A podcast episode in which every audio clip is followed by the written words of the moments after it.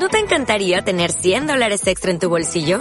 Haz que un experto bilingüe de TurboTax declare tus impuestos para el 31 de marzo y obtén 100 dólares de vuelta al instante. Porque no importa cuáles hayan sido tus logros del año pasado, TurboTax hace que cuenten. Obtén 100 dólares de vuelta y tus impuestos con 100% de precisión. Solo con Intuit TurboTax. Debes declarar para el 31 de marzo. Crédito solo aplicable al costo de la presentación federal con TurboTax Full Service. Oferta sujeta a cambios o cancelación en cualquier momento. 5. El altar y la gema. El enano llega tarde. Se parte la piedra. Los irdas no volvieron a reunirse. Cuando llegó el momento de partir la gema gris, un momento en el que ninguna de las lunas era visible en el firmamento, en particular Lunitari, que, conforme a la leyenda todavía codiciaba la gema, el dictaminador caminó solo hacia el altar en el que descansaba la piedra. Los otros irdas permanecieron en sus viviendas separadas, cada uno de ellos trabajando en su propia magia, prestando ayuda al dictaminador. Había fuerza en la unicidad, así lo creían los irdas. La concentración se convertía en desorden, las energías se fragmentaban cuando el uno se volvía muchos. El altar en que los irdas habían colocado la piedra estaba situado en el centro geográfico de la isla. Se encontraba a cierta distancia de lo que los irdas llamaban pueblo, aunque para cualquier otra raza solo habría sido una colección de viviendas diseminadas. Los irdas no pavimentaban calles, no abrían mercados, no asistían a reuniones de gremios. No construían templos ni palacios, posadas ni tabernas. Solo casas, desperdigadas por la isla al azar, cada vivienda donde su propietario se sentía más a gusto. El altar estaba hecho de madera pulida, tallada con símbolos intrincados y arcanos. Se alzaba en un claro rodeado por siete pinos gigantes que habían sido transportados mágicamente desde una localización secreta de Ansalón hasta la isla. Tan añejos eran estos árboles que probablemente habían visto pasar a la gema gris la primera vez que escapó al control de Reorx. Los pinos parecían estar alerta, resueltos a impedir que la gema gris volviera a escaparse. Sus ramas estaban entrelazadas, entretejidas, presentando un frente sólido de corteza, agujas y ramas a través del cual hasta un dios tendría dificultad para pasar. El dictaminador se detuvo frente a la pineda, pidiendo la bendición de los siete espíritus que moraban en los siete árboles. Los pinos permitieron al dictaminador pasar al claro y cerraron filas en el momento en que el Irda estuvo dentro. Las enormes ramas se alzaban sobre su cabeza. Al mirar hacia arriba no alcanzó a ver ni una sola estrella, y menos aún una constelación. No se veía a Takisis ni a Paladine. Y, si no podía verlos a ellos, tenía la esperanza de que ellos no pudieran verlo a él. El dosel de agujas de los pinos sagrados ocultarían al dictaminador y a la gema gris de cualquiera que pudiera intentar interferir. La pineda habría estado sumida en una oscuridad impenetrable a no ser por la luz de la propia gema gris, si bien esta era débil, mortesina, apenas un tenue fulgor. Casi como si estuviera de mal humor, pensó el dictaminador. Pero daba luz suficiente para ver y, en realidad, el Irda no necesitaba demasiada. De haberlo querido, podría haber recurrido a su magia para alumbrar el claro como si fuera de día, pero prefería no llamar la atención sobre lo que estaba haciendo. Algún ojo inmortal podía ver el fulgor mágico y preguntarse qué estaba pasando. En consecuencia, se sintió agradecido por la ayuda de la gema gris. Concentrado, tranquilo, el dictaminador avanzó hasta encontrarse de pie junto al altar. Disfrutaba de estar a solas, en el aislamiento que tanto valoraban los irdas. Sin embargo, sentía en su interior las mentes y los espíritus de los suyos. Inclinó la cabeza y se sustentó en esa energía. Luego, alargó las manos y, cogiendo la gema gris, la examinó con intensa atención. Resultaba desagradable sostener la piedra. Era cortante y suave, cálida y fría, y daba la impresión de que se retorcía entre sus manos. Mientras la sostenía, la luz gris empezó a destellar rítmicamente, creciendo en intensidad hasta que llegó a hacerle daño en los ojos. El Irda incrementó su control mental sobre la gema gris, y la luz disminuyó, tornándose tenue. El dictaminador pasó los dedos por la joya, deslizándolos por las suaves facetas, siguiendo el trazo de cada aguda arista, buscando, tanteando. Por fin, encontró lo que buscaba, lo que había descubierto la primera vez que sostuvo la gema en sus manos, lo que le había dado la idea. Un defecto. Más exactamente, una cavidad obstruida. Lo había notado antes de haberlo visto. Del mismo modo que en el ámbar pueden encontrarse insectos, al parecer algún tipo de materia ajena a la piedra había quedado atrapada en la gema gris durante su formación. Lo más probable es que hubiera ocurrido mientras los minerales precipitados de la gema se enfriaban, quedando atrapada en la compleja cristalización. La substancia ajena en sí misma no era importante. Lo que importaba es que era un punto débil. Aquí, en esta zona, podían formarse grietas. El dictaminador volvió a poner la joya en el altar. Los símbolos arcanos que estaban tallados en la madera tejieron un hechizo que retuvo cautiva a la gema gris. El Irda, al reforzar el conjuro, tuvo la extraña sensación de que la magia no era necesaria, de que la gema gris estaba descansando sobre el altar porque así lo quería, no porque estuviera retenida. Esta sensación no era muy tranquilizadora. El dictaminador necesitaba tener la joya bajo su control, no al contrario. Fortaleció su magia. La gema estaba ahora rodeada por una red chispeante de sinergia irda. El dictaminador cogió dos herramientas, un martillo y un punzón. Los dos estaban hechos de plata, fabricados a la luz de la luna blanca, Solinari. Las herramientas estaban tratadas con encantamientos, tanto por dentro como por fuera. El dictaminador colocó la punta del punzón sobre el punto defectuoso de la joya, colocó cuidadosamente el punzón, lo agarró con firmeza, y levantó el pequeño martillo. Los pensamientos de todos los irdas se aunaron, fluyeron hacia el dictaminador, le proporcionaron fuerza y poder. El martillo se descargó sobre el punzón con un seco golpe. En la playa, a varias leguas del pueblo irda y del altar, un bote había llegado a tierra. Este bote no había navegado a través de los mares a la manera usual de las embarcaciones.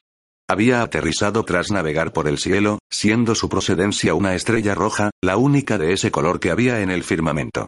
Un enano, de espesa y rizosa barba negra, al igual que el cabello, estaba en el bote. Ofrecía una imagen chocante si alguien hubiera estado observando, ya que ningún enano vivo de Ansalón o de ninguna otra parte en Kryn jamás había venido de las estrellas navegando en un bote. Sin embargo, los irdas no estaban mirando, ya que tenían los ojos cerrados, y sus mentes centradas en la gema gris. El enano, rezongando y hablando consigo mismo, salió del bote y enseguida se hundió hasta el tobillo en la arena profunda. Maldiciendo, el enano avanzó trabajosamente, dirigiéndose al bosque. Así que estos son los ladrones, masculló en voz baja. Debí imaginarlo. Nadie más podría haber mantenido oculto mi tesoro durante tanto tiempo sin que yo lo descubriera. Pero haré que me lo devuelvan. Con Paladine o sin él, me lo devolverán o, por mi barba, que no me llamo Reorx. Un sonido tintineante, como de metal chocando contra metal, se escuchó en medio de la noche. Reorx se detuvo y ladeó la cabeza. Qué raro. No sabía que los irdas practicaran el bello arte de la forja de metales. Se acarició la barba. Puede que los haya subestimado. De nuevo se oyó el sonido tintineante. Sí, indudablemente era el ruido que hacía un martillo al golpear. Pero le faltaba la resonancia profunda de un martillo de hierro, y ni siquiera el enano podía convencerse a sí mismo de que los irdas habían desarrollado un repentino interés en hacer herraduras y clavos. Trabajos de platería, quizá. Sí, el sonido era parecido al que hacía la plata. Entonces, serían teteras, o elegantes copas. Tal vez joyería. Los ojos del enano brillaron. Trabajar con gemas relucientes, engarzarlas en el metal. Gemas. Una gema. Un golpe de martillo. El miedo estremeció a Reorx, un miedo tal como jamás había experimentado en este plano de existencia. Intentó traspasar las sombras. La vista del dios era muy penetrante, y podía ver, en una clara noche, una moneda de acero que se hubiera dejado caer descuidadamente en las calles de una ciudad en un país de un continente de una estrella lejana, pero fue incapaz de traspasar la oscuridad de la pinera. Algo obstaculizaba su vista. Tembloroso, el enano avanzó a trompicones, el terror estrujándolo entre sus frías y sudorosas manos. Solo tenía una vaga idea de lo que lo atemorizaba, un miedo realzado por cierta sospecha que se había estado insinuando en su mente desde hacía siglos. Jamás lo había admitido, jamás había ahondado en ella abiertamente, porque la posibilidad era demasiado terrible para planteársela. Ni que decir tiene que jamás se lo había dicho a sus colegas inmortales. Reork se planteó llamar a Paladine, a Takisis y a Gilean pidiendo ayuda, pero eso significaría tener que explicarles qué era lo que temía haber hecho, y siempre existía la posibilidad de que pudiera parar a los Irdas en su locura. Nadie se enteraría nunca. Y siempre cabía la posibilidad de que estuviera equivocado, de estar preocupándose sin motivo. El enano aceleró el paso. Ahora podía ver un parpadeo de luz gris. No puedes esconderte de mí mucho tiempo. Gritó, y salió disparado hacia adelante. Al tener la mirada fija en la luz, Reorx no prestó demasiada atención al cercano entorno, y chocó contra arbustos, tropezó en raíces de árboles que asomaban por el suelo, resbaló en la hierba húmeda. Pisoteó y se topó y metió más ruido que un regimiento entero. El ruido sacó a los Irdas de su concentración, creyendo que era un ejército, el regreso de los caballeros de armaduras negras, y ello incrementó su miedo y su desesperación. Instaron al dictaminador para que se apresurara. El enano llegó a la pinera. La luz gris fluía del centro. Podía verla brillar mortesinamente a través de las ramas entrelazadas. Reorx buscó un sitio por el que entrar, pero los pinos se mantenían tan impenetrables como soldados situados en formación de combate, con los escudos levantados a fin de presentar una sólida barrera al enemigo. Ni siquiera permitirían entrar a un dios. Resollando y maldiciendo de frustración, Reorx corrió alrededor de la pineda, buscando un hueco por el que meterse. El tintineo de plata aumentó de intensidad. La luz gris disminuía un poco con cada golpe, y después brillaba más fuerte. Reorx estaba seguro de que sabía lo que estaba ocurriendo, y su terror aumentó con esta certeza. Intentó gritar a Lirda que se detuviera, pero los resonantes golpes del martillo ahogaron su voz. Por fin, renunció a seguir chillando, y dejó de correr. Jadeante, el sudor goteando por el cabello y la barba, señaló a dos de los pinos más grandes y gritó con una voz que semejó el estallido del trueno. Juro por la luz roja de mi forja que secaré vuestras raíces, marchitaré vuestras ramas y haré que los gusanos se coman vuestras pinas si no me dejáis pasar. Los pinos se estremecieron, sus ramas crujieron, las agujas se agitaron y cayeron alrededor del enfurecido enano. Apareció una abertura, apenas lo bastante grande para que se metiera por ella. El robusto dios contuvo la respiración, estrujó su cuerpo entre los troncos, se esforzó y empujó y, finalmente, con un respingo, irrumpió en el otro lado. Y justo en ese momento, justo cuando salía trastabillando al claro, parpadeando ante la brillante luz, el dictaminador dio al punzón un séptimo golpe fuerte. Un crujido, que sonó como si el mundo se partiera, hendió la noche. La luz gris de la gema llameó brillantemente. Reorx, acostumbrado a mirar el fuego de su forja, la luz que relucía en el cielo como una estrella roja, no pudo soportarlo y tuvo que cerrar los ojos. El dictaminador gritó y se agarró la cabeza. Gimiendo de dolor, cayó al suelo. El altar, en el que la gema había descansado, se partió en dos. Y entonces la luz se apagó. El enano se arriesgó a abrir los ojos. El altar donde la gema gris descansaba estaba oscuro ahora. No con una oscuridad normal, sino con una negrura terrible que no presagiaba nada bueno. Reorx la reconoció. Había nacido de ella. Intentó moverse hacia adelante, con alguna absurda idea, hija del pánico, de reparar el daño causado, pero sus botas le pesaban más que el mundo que una vez forjó. Trató de gritar una advertencia a los otros dioses, pero su lengua parecía hecha de hierro y no se movió en su boca. No había nada que él pudiera hacer, nada salvo mesarse la barba por la frustración y esperar lo que venía a continuación. La oscuridad empezó a cobrar consistencia y forma. Asumió forma de un hombre mortal, no como homenaje, como hacen los dioses cuando toman formas humanas, sino con salvaje moza. Era un hombre exageradamente desarrollado y cebado. De la oscuridad salió un gigante que creció y creció hasta superar la altura de los pinos. Iba vestido con armadura hecha de metal fundido. Su cabello y barba eran fuego chisporroteante. Sus ojos, pozos de negrura, en cuyas profundidades ardía la ira. Reorx cayó, tembloroso, de rodillas. Él musitó el enano con sobrecogimiento. El gigante bramó triunfalmente.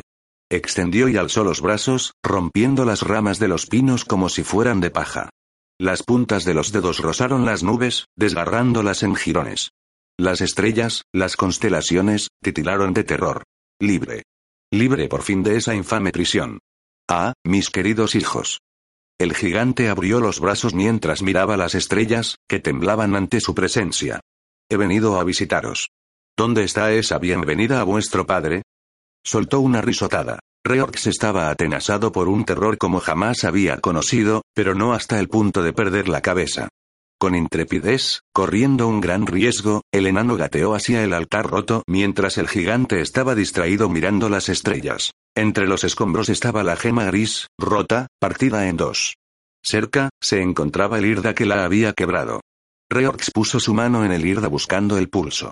El mortal aún vivía, pero estaba inconsciente. Reorx no podía hacer nada para salvar al Irda. El enano tendría suerte si conseguía salvarse a sí mismo. Había que hacer algo para evitar la catástrofe, aunque Reorx no tenía la menor idea de qué y cómo. Precipitadamente, recogió las dos mitades de la gema gris, empujó los fragmentos debajo de los escombros del altar, y los cubrió con trozos de madera. Luego se escabulló hacia atrás, retirándose del altar todo lo posible. Al sentir movimiento, el gigante bajó la vista y descubrió al enano intentando esconderse bajo las raíces de los pinos. Tratando de escapar de mí, Reorx. Tú, patético, despreciable diablejo, remedo de Dios ingrato. El gigante se inclinó cerca del acobardado enano. De su barba se soltaban carbonillas que flotaban entre los árboles. Hilillos de humo empezaron a alzarse de las agujas de pino secas que había en el suelo. Te creíste muy listo al encarcelarme, ¿verdad, gusano? Reorx echó una nerviosa ojeada hacia arriba. Lo que, lo que ocurrió en realidad, reverendo padre de todo. Padre de todo y de nada, lo corrigió el gigante, poniendo énfasis en lo último. Reorx no dejaba de temblar, pero siguió farfullando. Fue, fue un pequeño accidente. Estaba forjando la piedra, intentando capturar solo una porción pequeñita del caos cuando, y todavía no estoy seguro de cómo pudo ocurrir, pero al parecer te capturé a ti. ¿Y por qué no me liberaste entonces? El calor de la cólera del padre azotó al enano, que tosió en medio de un humo cada vez más denso. Lo habría hecho. Jadeó Reorx con desesperada sinceridad. Créeme, padre de todo, te habría liberado en ese mismo instante si hubiera sabido lo que había hecho. Pero no lo sabía. Lo juro. Yo. Necio.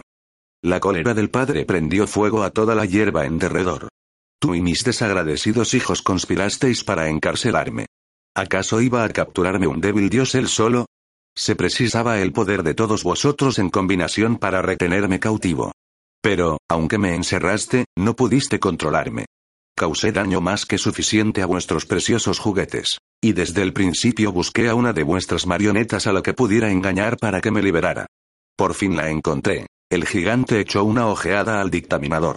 Con gesto indiferente, puso su enorme pie sobre el cuerpo del hombre y lo pisó, aplastándolo y machacándolo contra el suelo. Los huesos chascaron, y un charco de sangre se extendió debajo de la bota del gigante. Reorx volvió la cabeza, con el estómago revuelto. Tenía la clara e inquietante impresión de que era el siguiente. El padre sabía lo que el enano estaba pensando. Bajó la vista hacia él y le dirigió una larga y severa mirada, disfrutando al verlo encogerse. Sí, también podría aplastarte, pero no ahora. Todavía no. El padre alzó de nuevo los ojos al cielo y sacudió el puño con gesto amenazador hacia las estrellas. Os negasteis a rendirme homenaje. Os negasteis a que yo os guiara. Actuasteis a vuestro antojo para crear un mundo y lo llenasteis de muñecos y marionetas. Bien, hijos míos, puesto que os di la vida, también puedo quitárosla. Ahora estoy débil, ya que me he visto forzado a asumir una forma mortal, pero mi poder crece a cada instante. Cuando esté preparado, destruiré vuestro juguete, y después os arrojaré a vosotros y a vuestra creación al olvido del que fuisteis creados. Guardaos, hijos. El Padre de todo y de nada ha regresado. El gigante puso de nuevo su atención en el enano. Tú serás mi mensajero. En caso de que no me hayan oído, ve en busca de mis hijos y adviérteles la suerte que les espera. Disfrutaré viéndolos intentar escapar de mí, para variar. Y muéstrales esto. El padre arrancó una hebra de fuego de su barba y la arrojó entre los pinos. Uno tras otro, se prendieron fuego, estallando en llamas. Los árboles vivos se retorcieron de dolor mientras sus ramas se consumían en el rugiente infierno. Reorx se arrodilló en medio del humo y las cenizas, incapaz de parar el incendio, que se extendió rápidamente de los pinos a otros árboles del bosque, secos como una tea. Las llamas saltaron de árbol en árbol, chisporrotearon, siseantes, sobre el suelo, quemaron incluso el aire, dejándolo abrasado y vacío. Crearon su propio viento, que rugió y empujó el fuego hacia adelante. En cuestión de segundos, el incendio alcanzó el pueblo Irda. Por encima del aullido del viento y del crepitar de las llamas, Reorx oyó los gritos de los que morían. El dios se cubrió el rostro con las manos y sollozó, por los Irdas, por el mundo. El protector estaba sentado en su casa, inmóvil, estupefacto. Sabía, como lo sabían todos los otros Irdas, que el dictaminador estaba muerto. Oyeron el retumbar de un trueno que parecían palabras, pero las palabras eran demasiado enormes, demasiado monstruosas, para ser comprendidas.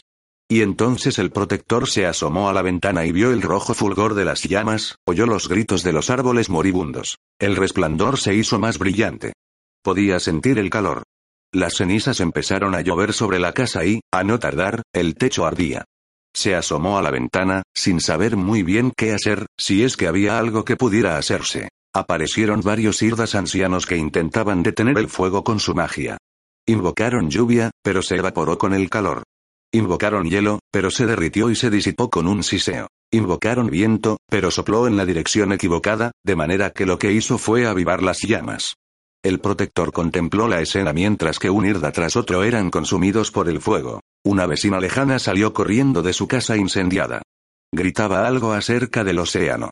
Si conseguían llegar al mar, estarían a salvo. Las llamas, propagándose veloces por la hierba, tocaron el repulgó de la falda de la mujer, agarrándolo como un chiquillo juguetón y mortífero. Las ropas de la mujer se prendieron en una llamarada, convirtiéndola en una antorcha viviente. El techo de la casa del protector ardía ya por los cuatro costados.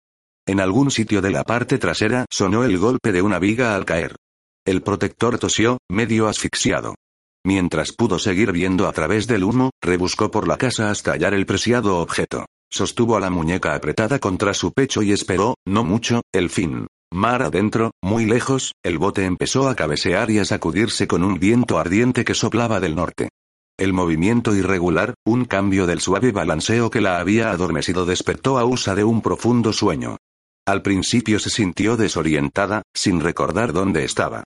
La imagen de las velas y los mástiles, señalando hacia el cielo y las arracimadas estrellas, la tranquilizó. Se sentó al oír un trueno y recorrió con la mirada el oscuro firmamento, buscando la tormenta. No tenía miedo de que el bote volcara. La magia Irda lo mantendría a flote incluso en la más fuerte galerna. El parpadeo del rayo llegó del norte, en la dirección en que estaba su hogar. Observó atenta y entonces vio un llamativo fulgor rojo que iluminó el cielo. El dictaminador debía de estar realizando su magia. Usa no logró conciliar el sueño de nuevo, y se sentó en la popa, acurrucada, observando el fulgor rojo que se hacía más y más intenso. Después vio que empezaba a amortiguarse hasta que se apagó. Usa sonrió. La magia debía de haber sido muy poderosa, y debía de haber funcionado. Ahora estaréis a salvo, protector, dijo suavemente. Mientras hablaba, el toque dulce y claro de unas trompetas se propagó sobre el agua. Usa se dio media vuelta. El sol empezaba a salir sobre el océano y parecía un ojo feroz y rojo que mirara con odio al mundo. Bañadas en la extraña luz, las cúpulas y torres de palantas brillaban rojas como la sangre. Libro segundo. 1. Honras a los muertos. Un único prisionero. Un encuentro predestinado. Los cadáveres de los caballeros de Solamnia habían sido colocados en una larga hilera sobre la arena de la playa de la bahía de Toradin. No eran muchos, solo 18. Habían sido aniquilados, del primero al último. Sus escuderos yacían en otra hilera, detrás de ellos. También estos estaban todos muertos. No quedaba nadie para atender a los difuntos salvo sus enemigos. Un viento caliente sopló sobre la arena y la alta hierba, levantando y agitando las capas, desgarradas y salpicadas de sangre, en las que estaban envueltos los cuerpos sin vida. Un oficial caballero supervisaba los detalles del entierro. Lucharon valerosamente, declaró, en justo reconocimiento a los caballeros muertos. Superados en número, cogidos por sorpresa, podrían haberse dado media vuelta y haber huido sin que nadie se enterara. Sin embargo, se mantuvieron firmes, aun cuando sabían que serían derrotados. Lord Ariatan nos ha ordenado enterrarlos con todos los honores. Colocadlos bien a todos, poned sus armas al lado de cada uno. El terreno es demasiado pantanoso para enterrar los cuerpos. He sido informado de que se ha encontrado una cueva, no muy lejos de aquí. Meteremos los cadáveres dentro, clausuraremos la entrada y la marcaremos como el lugar de descanso de unos hombres valientes. ¿Habéis examinado los cuerpos? ¿Hay algún modo de que podamos determinar sus nombres, caballero guerrero Brickblade?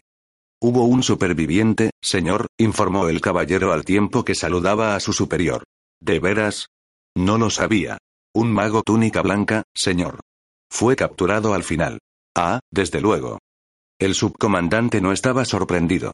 Los magos luchaban en la retaguardia de los ejércitos, arrojando sus conjuros desde lugares seguros puesto que las restricciones de su arte les impedían llevar armadura y el uso de armas convencionales. Es raro que los caballeros de Solamnia utilizaran a un hechicero. Eso nunca habría ocurrido en los viejos tiempos. Claro que las cosas cambian. Este mago debe de saber los nombres de los muertos. Haz que lo traigan aquí para identificarlos, a fin de que podamos rendirles honores cuando los enterremos. ¿Dónde está ahora? Está retenido por los caballeros grises, señor. Ved por él, Blade. Sí, señor. A sus órdenes, señor. El caballero se marchó a cumplir el encargo. Su tarea no era fácil.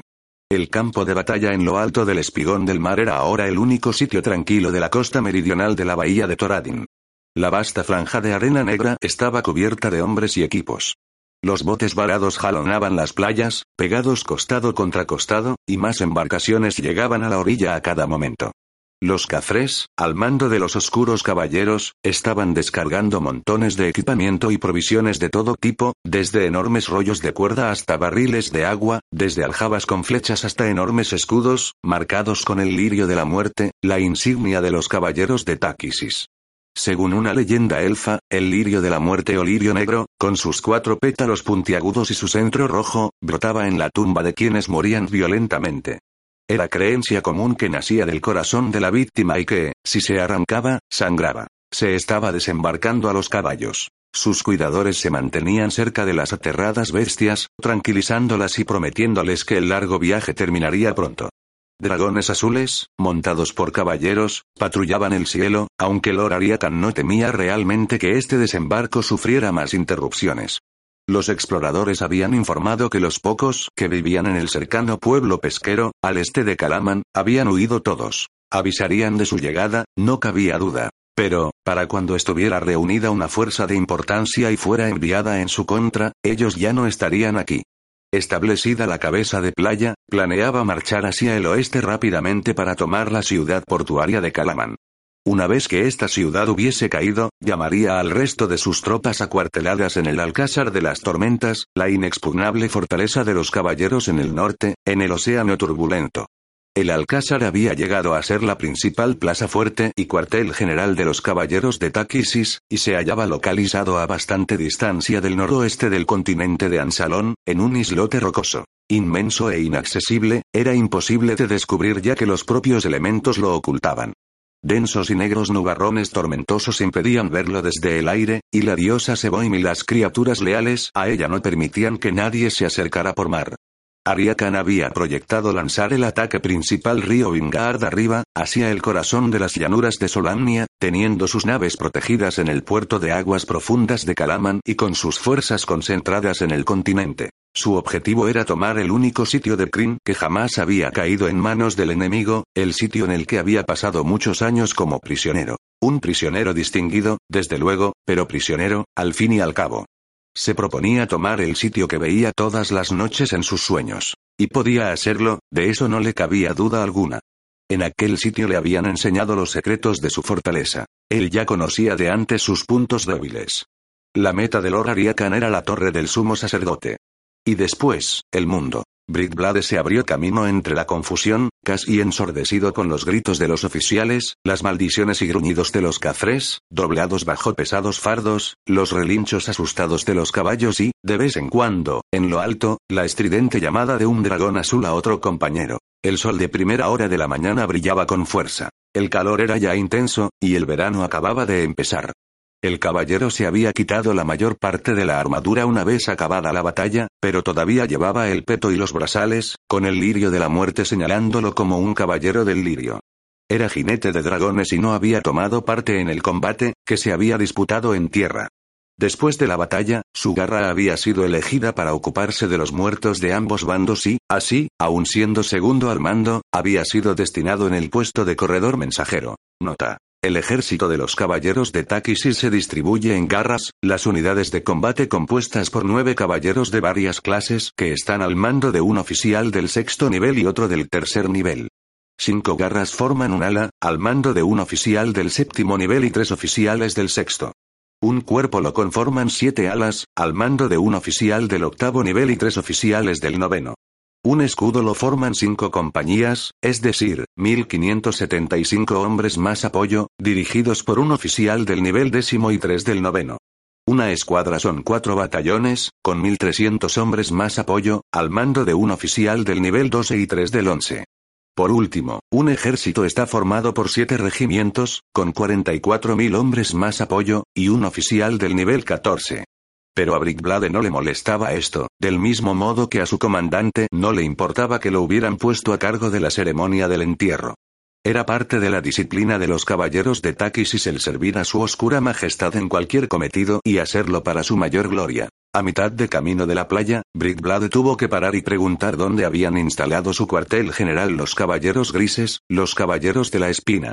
Lo alegró saber que habían buscado refugio en una arboleda. Debería haberlo imaginado, se dijo, con una leve sonrisa.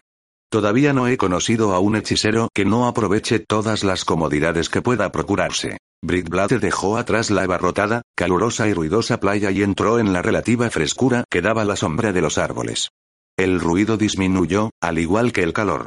Se detuvo un momento para disfrutar del frescor y la quietud, y después siguió su camino, ansioso de cumplir la misión encomendada y marcharse de aquel sitio, por muy fresco y acogedor que fuera.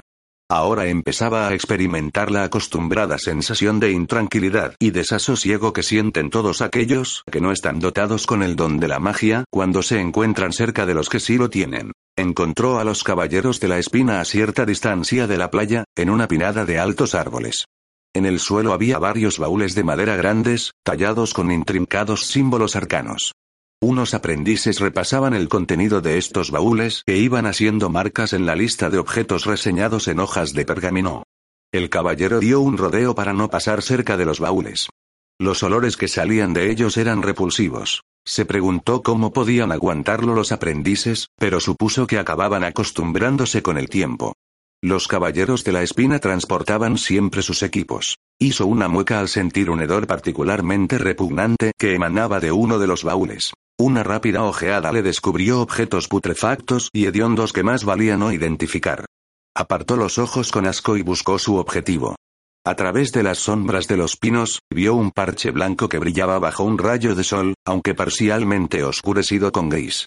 Brickblade no era especialmente imaginativo, pero le recordó unas blancas y esponjosas nubes rebasadas por el gris de la tormenta. Lo interpretó como un buen augurio. Se aproximó con timidez a la cabecilla de la orden, una poderosa hechicera que ostentaba el alto rango de señora de la noche. Señora, se presenta el caballero guerrero Estel Brickblade, saludó. He sido enviado por el subcomandante caballero Trevalín con la petición de que vuestro prisionero, el mago túnica blanca, sea llevado a su presencia.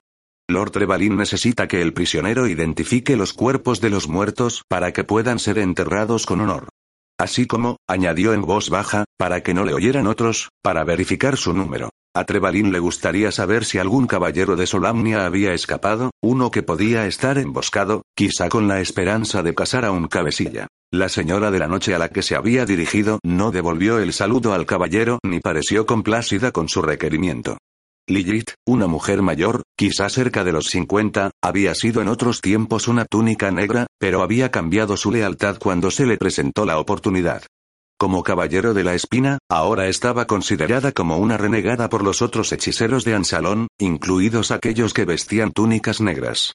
Esto podría parecer desconcertante a algunos, puesto que los hechiceros de una y otra organización servían a la reina oscura. Pero los túnicas negras servían primero al Unitari, dios de la magia negra, y a su madre, Takisis, en segundo lugar. Los caballeros de la espina servían a la reina oscura única y exclusivamente. La señora de la noche miró fijamente a Steel Brickblade. ¿Por qué Trevalin te envió a ti? Señora, contestó Brickblade, poniendo gran cuidado en no demostrar su irritación ante este interrogatorio que no venía a cuento, era el único que estaba disponible en ese momento. La señora de la noche frunció el ceño, con lo que se hizo más profunda la arruga que tenía entre las cejas. Vuelve con el subcomandante Trevalin y dile que envíe a otro. Disculpad, señora, pero mis órdenes vienen del subcomandante Trevalin, replicó Brickblade. Si deseáis que las revoque, entonces debéis pedírselo a él directamente. Yo permaneceré aquí hasta que hayáis conferenciado con mi oficial al mando. El ceño de la señora de la noche se hizo más profundo, pero estaba atrapada en las complejidades del protocolo. Para cambiar las órdenes de Estel, tendría que enviar a uno de sus propios aprendices a través de toda la playa para hablar con Trevalin.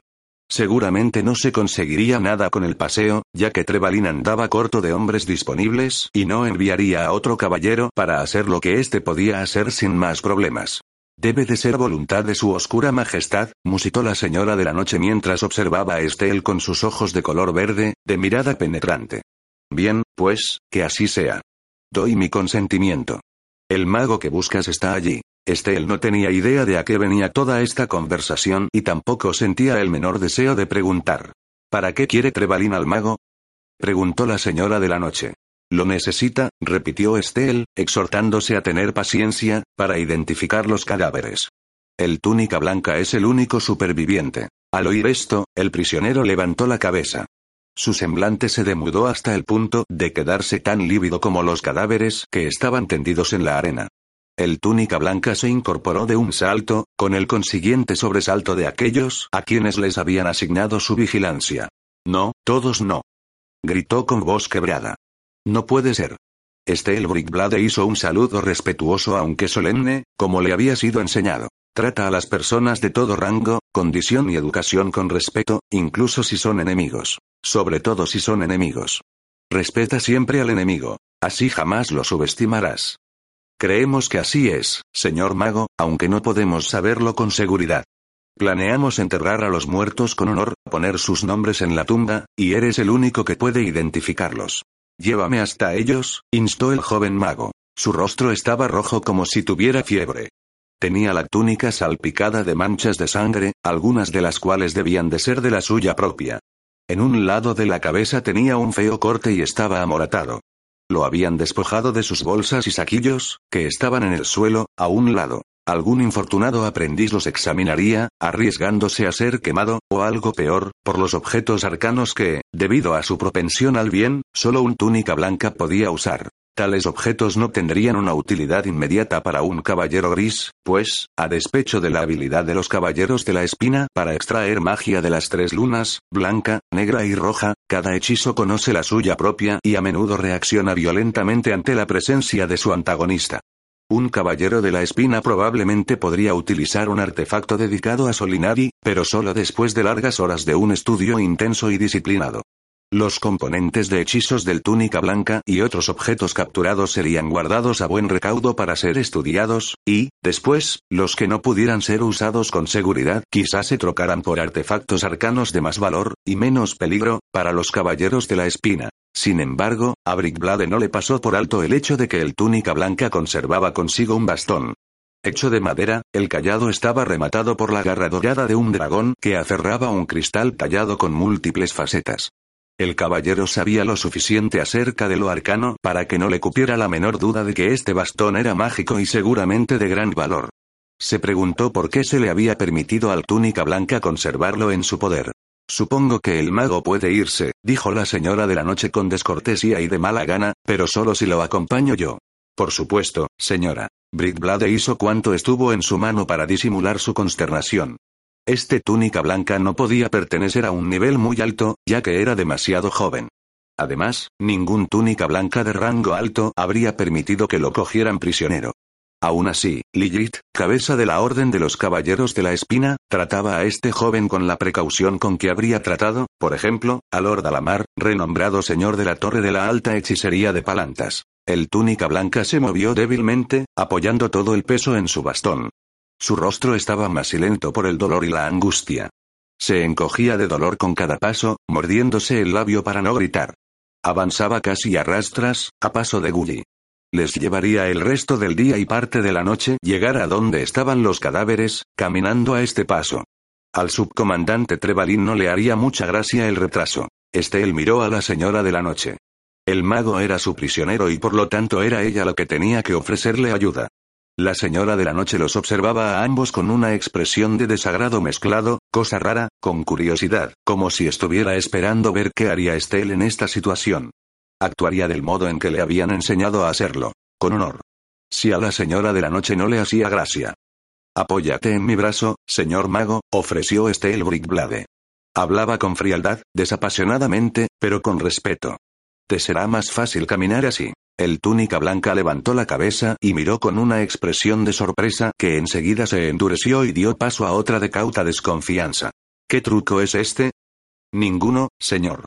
Tienes dolores y obviamente te resulta dificultoso caminar. Me estoy ofreciendo a ayudarte, señor. Pero, el semblante del túnica blanca se contrajo en un gesto perplejo. Eres uno de, los de ella. Si lo que quieres decir es que soy un servidor de la reina oscura, Takisis, entonces estás en lo cierto, contestó este el Brickblade, circunspecto. Le pertenezco en cuerpo y alma, pero eso no significa que no sea un hombre de honor a quien complace descubrirse ante la valentía y el coraje cuando los ve. Te pido, Señor, que aceptes mi brazo. El camino es largo, y me he dado cuenta de que estás herido. El joven mago miró con desconfianza a la señora de la noche, como si pensara que lo desaprobaría. Si era así, no dijo nada, y su rostro era una máscara inexpresiva. Vacilante, obviamente temeroso todavía de algún propósito perverso en la actitud de su enemigo, el túnica blanca aceptó la ayuda del caballero negro. Saltaba a la vista que esperaba que lo arrojara al suelo, lo pateara y lo golpeara. Cuando no ocurrió tal cosa, pareció sorprendido, y quizá decepcionado. El joven mago caminó con más facilidad y más rapidez con la ayuda de Estel. Poco después, los dos salían de las frescas sombras de los árboles al ardiente sol. A la vista del grupo de desembarco, el semblante del túnica blanca reflejó asombro y consternación. ¿Cuántas tropas? exclamó suavemente para sí mismo. ¿No es deshonroso que tu pequeño grupo cayera derrotado? observó Estel. Os superábamos mucho en número. Aún así, el túnica blanca habló con los dientes apretados para contener el dolor. Si yo hubiese sido más poderoso, cerró los ojos y se tambaleó como si estuviera a punto de desmayarse. El caballero sostuvo al debilitado mago. Echó una ojeada hacia atrás, por encima del hombro. ¿Por qué los sanadores, los caballeros de la calavera, no lo han atendido, señora de la noche? Rechazó su asistencia, contestó con indiferencia la mujer. En cualquier caso, al ser servidores de su oscura majestad, tal vez nuestros sanadores no habrían podido hacer nada por él. Britblade no tenía respuesta para este razonamiento. Apenas conocía los procedimientos de los clérigos oscuros, pero sí sabía cómo atender heridas de un campo de batalla, habiendo sufrido unas cuantas él mismo. Te daré una receta que tengo para hacer un emplastó, prometió al tiempo que ayudaba al mago a seguir caminando. Mi madre, cayó un instante y luego se corrigió. La mujer que me crió me enseñó cómo hacerlo. Las hierbas son fáciles de encontrar. ¿Tienes la herida en un costado? El joven mago asintió con un cabeceo mientras se apretaba con la mano la caja torácica. El paño blanco de la túnica del mago estaba empapado de sangre y se había pegado a la herida. Probablemente lo mejor sería dejar la tela sin tocar, ya que mantenía restañada la herida. Fue con una lanza, contestó el mago. Un tiro oblicuo. Mi hermano. Enmudeció y no dijo lo que quiera que iba a decir. Ah, así que eso es, razonó estéril. Por eso es por lo que los caballeros de Solamnia llevaban un mago con ellos. Un hermano que lucha con la espada y el otro con el callado. Y por eso también está tan ansioso de ver a los que han muerto. Espera no encontrarlo entre ellos, pero en su corazón tiene que saber lo que va a encontrar. ¿Debería decirle algo para prevenirlo? No, quizá nos revele alguna información inadvertidamente que nos sirva de ayuda. Este él no estaba siendo cruel. Simplemente, no entendía la evidente ansiedad del joven mago por la suerte de su hermano. Sin duda, un caballero de Solamnia esperaría la muerte en batalla, e incluso le daría la bienvenida. Un familiar de alguien muerto con honor debería sentirse orgulloso, no afligido por la pena. Claro que el mago era joven, reflexionó Brickblade. Tal vez esta fuera su primera batalla. Eso explicaría muchas cosas. El caballero y su prisionero continuaron caminando por la abarrotada playa, recibiendo a su paso algunas miradas de curiosidad. Nadie les dijo nada, sin embargo. La señora de la noche iba detrás de ellos. Sus ojos de color verde no se apartaron ni un instante de los dos. Estel habría jurado que sentía la feroz intensidad de aquella mirada quemándolo a través de la gruesa placa metálica de su peto. El sol, de un color rojo intenso, había salido del todo para cuando llegaron al lugar de la batalla, donde los cuerpos de los muertos estaban colocados. El amanecer había sido espectacular, un feroz despliegue de fuertes rojos y alegres púrpuras, como si el astro estuviera haciendo alarde de su poder por encima de un mundo seco y agostado. Hoy sería un día abrasador. Ni siquiera la noche traería un poco de alivio. El calor irradiaría hacia arriba desde la arena, cubriendo como una manta sofocante a los que intentaran dormir sobre ella. Esta noche, el descanso llegaría solo a aquellos que estuvieran demasiado exhaustos para notarlo. Estel escoltó al túnica blanca hasta su superior, el subcomandante Secuor Trevalin. Señor, aquí está el prisionero, como ordenasteis. El subcomandante echó una ojeada al prisionero y después su mirada fue hacia la señora de la noche. Trevalin también parecía sorprendido al reparar en la importante compañía que los escoltaba. La saludó con respeto, ya que su rango era superior. Os agradezco vuestra ayuda en este asunto, señora. No vi que tuviera otra opción, replicó ella con acritud. Es voluntad de su oscura majestad. El comentario pareció desconcertar a Trevalin considerablemente. Takisis supervisaba todo cuanto hacían, o así lo creían los caballeros, pero sin duda su oscura majestad tenía asuntos más importantes en los que ocupar su mente inmortal que en una simple identificación de prisioneros. No obstante, los hechiceros eran gente rara, y la señora de la noche era más rara que la mayoría. ¿Quién sabe a lo que se estaría refiriendo ahora? Desde luego, no sería Trevalín el que lo preguntara. Procedió rápidamente con el asunto que tenía entre manos. Señor mago, si nos das los nombres y títulos de estos caballeros, nos ocuparemos de que queden registrados para que la posteridad honre su valentía como se merecen. El joven mago estaba exhausto por la caminata, el calor y el dolor que soportaba. Parecía estar mareado y contemplaba los cadáveres sin dar señales de reconocerlos, como si hubiera estado mirando los cuerpos de unos desconocidos. Su brazo, apoyado en el de Estel, tembló. Quizá, señor, sugirió Brickblade, al mago no le vendría mal un poco de agua. O una copa de vino. Desde luego. Trevalín le proporcionó, no vino, sino una copa de fuerte brandy que guardaba en un frasco sujeto al cinturón. El joven mago bebió distraídamente, probablemente sin darse cuenta de lo que se llevaba a los labios, pero el primer sorbo hizo que sus pálidas mejillas recobraran un poco de color. Eso y el breve descanso parecían haber servido de ayuda. Incluso llegó a soltar el brazo de Estel y sostenerse solo. El túnica blanca cerró los ojos. Sus labios se movieron. Parecía estar ofreciendo una plegaria, ya que a Estel le pareció oírle susurrar la palabra paladine. Recuperadas las fuerzas, probablemente más por la plegaria que por el brandy, el joven mago se acercó, cojeando, hacia el primero de los muertos. El túnica blanca se agachó y apartó la capa que cubría el rostro. Un tremor de alivio, así como de pesar, hizo que le temblara la voz al pronunciar el nombre y el título, a los que añadió la tierra natal del caballero. Sir Llewellyn Apelsar, caballero de la Rosa, de Guntar de San Crist. Avanzó junto a la hilera de muertos con más seguridad y fortaleza de lo que el joven caballero le hubiera atribuido al principio. Sir Oran de Victor, caballero de la corona, de la ciudad portuaria de Palantas. Sir Jolivet, caballero de la corona, de Caergot.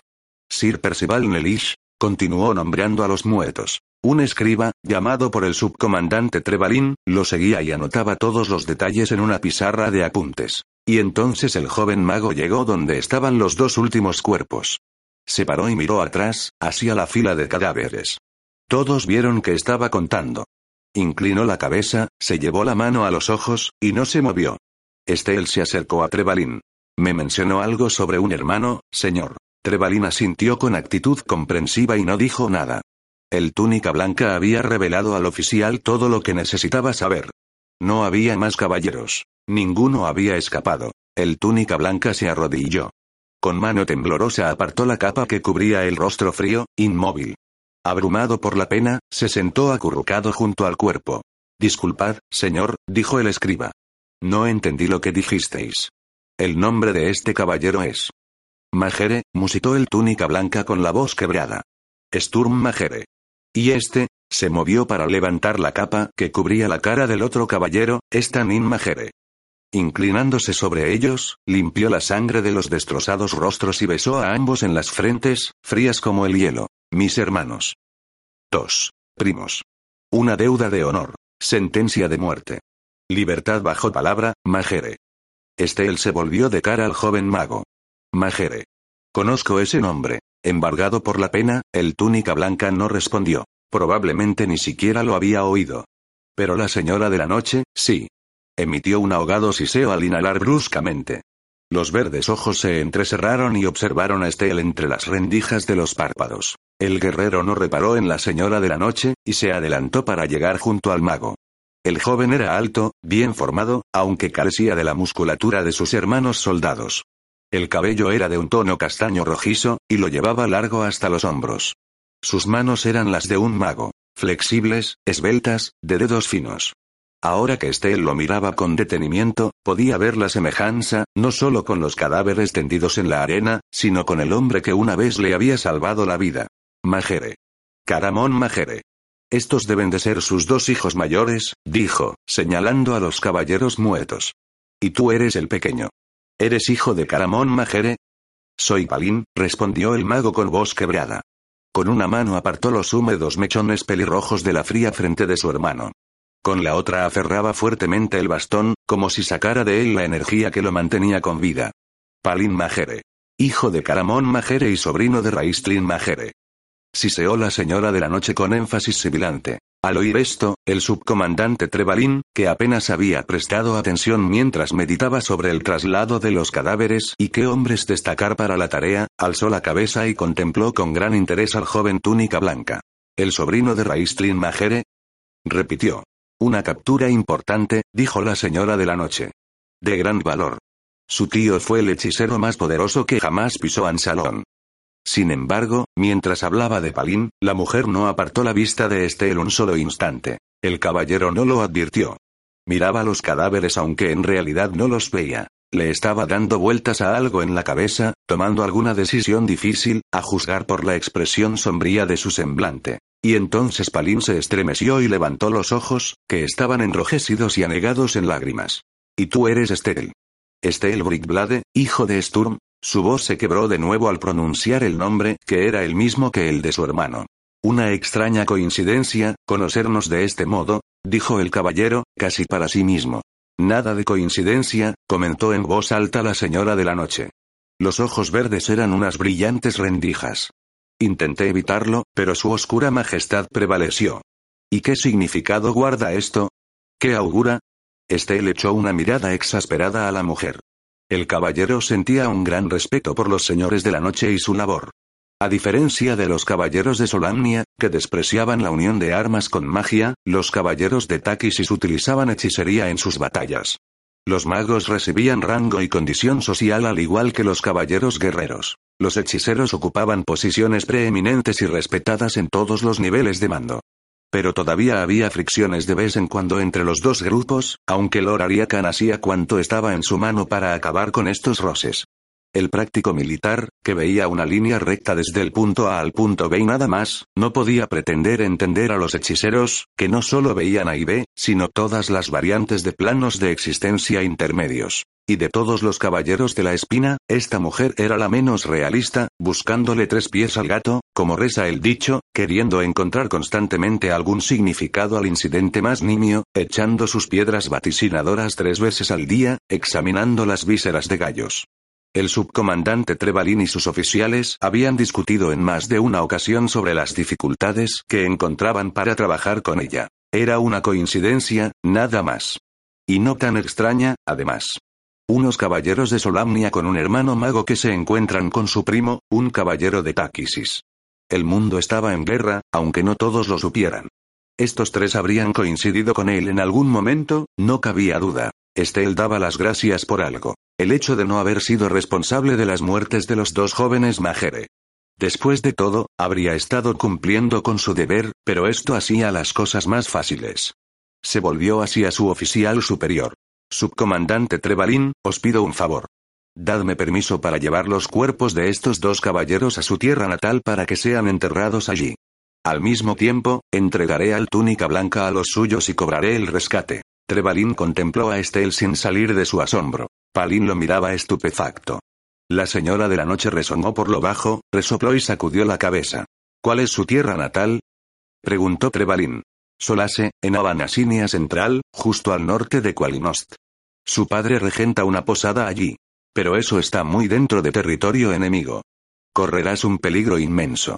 Si tuvieras alguna misión especial relacionada con la visión, entonces, sí, lo aprobaría. Pero esto, Trevalin agitó una mano. Transportar cadáveres, no, eres un soldado demasiado bueno para correr el riesgo de perderte, Blade. No puedo acceder a tu petición. El caballero de más edad miró con curiosidad al más joven. Tú no actúas por capricho ni llevado por impulsos, Blade. ¿Qué razón tienes para hacer este extraño requerimiento? El padre, Caramón Majere, es mi tío, hermanastro de mi madre, Kitiara Udmatar. Los caballeros muertos y el mago son mis primos. Además, el semblante de Estel permaneció impasible, carente de expresión, y su tono era objetivo. Caramón Majere luchó a mi lado en un combate cuando estuve a punto de ser capturado en la torre del sumo sacerdote. Tengo una deuda de honor con él. De acuerdo con la máxima de Lord Ariakan, una deuda de honor ha de saldarse a la primera oportunidad que se presente. Me gustaría aprovechar esta oportunidad para saldar la mía. El subcomandante Trevalin no vaciló.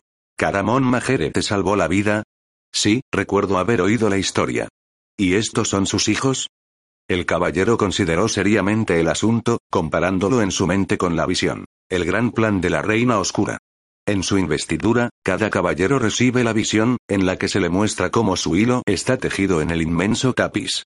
No se permitía nada que fuera en contra de la visión, ni siquiera una deuda de honor. Sin embargo, la batalla había terminado, y el objetivo estaba logrado. Los caballeros negros pasarían un tiempo estableciendo la cabeza de playa antes de desplazarse hacia el oeste. Trevalín no creía que se notara la ausencia de un único caballero, al menos no en un futuro inmediato. Y siempre era en interés de la causa obtener tanta información sobre el enemigo como fuera posible. Sin duda, Estel vería y oiría muchas cosas en su viaje por territorio enemigo que más adelante podrían ser útiles. Te doy permiso para partir, Blade. El viaje será peligroso, pero cuanto más grande es el peligro, mayor es la gloria. Llevarás los cadáveres de estos caballeros a su tierra natal para que sean enterrados allí. En cuanto al rescate del túnica blanca, la decisión sobre qué hacer con él depende de nuestra noble colega. Trevalín miró a la señora de la noche, que estaba que hervía de indignación por haber sido olvidada en el proceso de tomar una decisión. Aún así, no era oficial superior de Estel, y no tenía nada que decir sobre si se iba o se quedaba. Pero el túnica blanca era su prisionero, y tenía el derecho de decidir qué hacer con él. Reflexionó sobre el asunto, aparentemente dividida entre su deseo de mantener al mago en su poder y su afán por el rescate que su entrega podría proporcionarles. O quizás algo más la incomodaba. Su mirada iba de Estela a Palín y viceversa, y sus verdes ojos ardían. El túnica blanca ha sido condenado a muerte, dijo con brusquedad. ¿Qué? ¿Por qué motivo?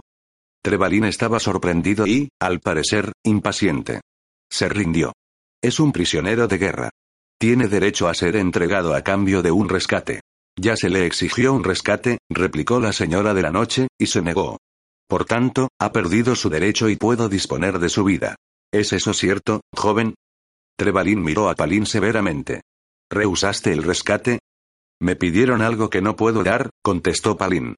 Su mano se cerró con más fuerza en torno al bastón, y todos los presentes comprendieron de inmediato cuál era el precio del rescate que se le había exigido. El bastón no es mío.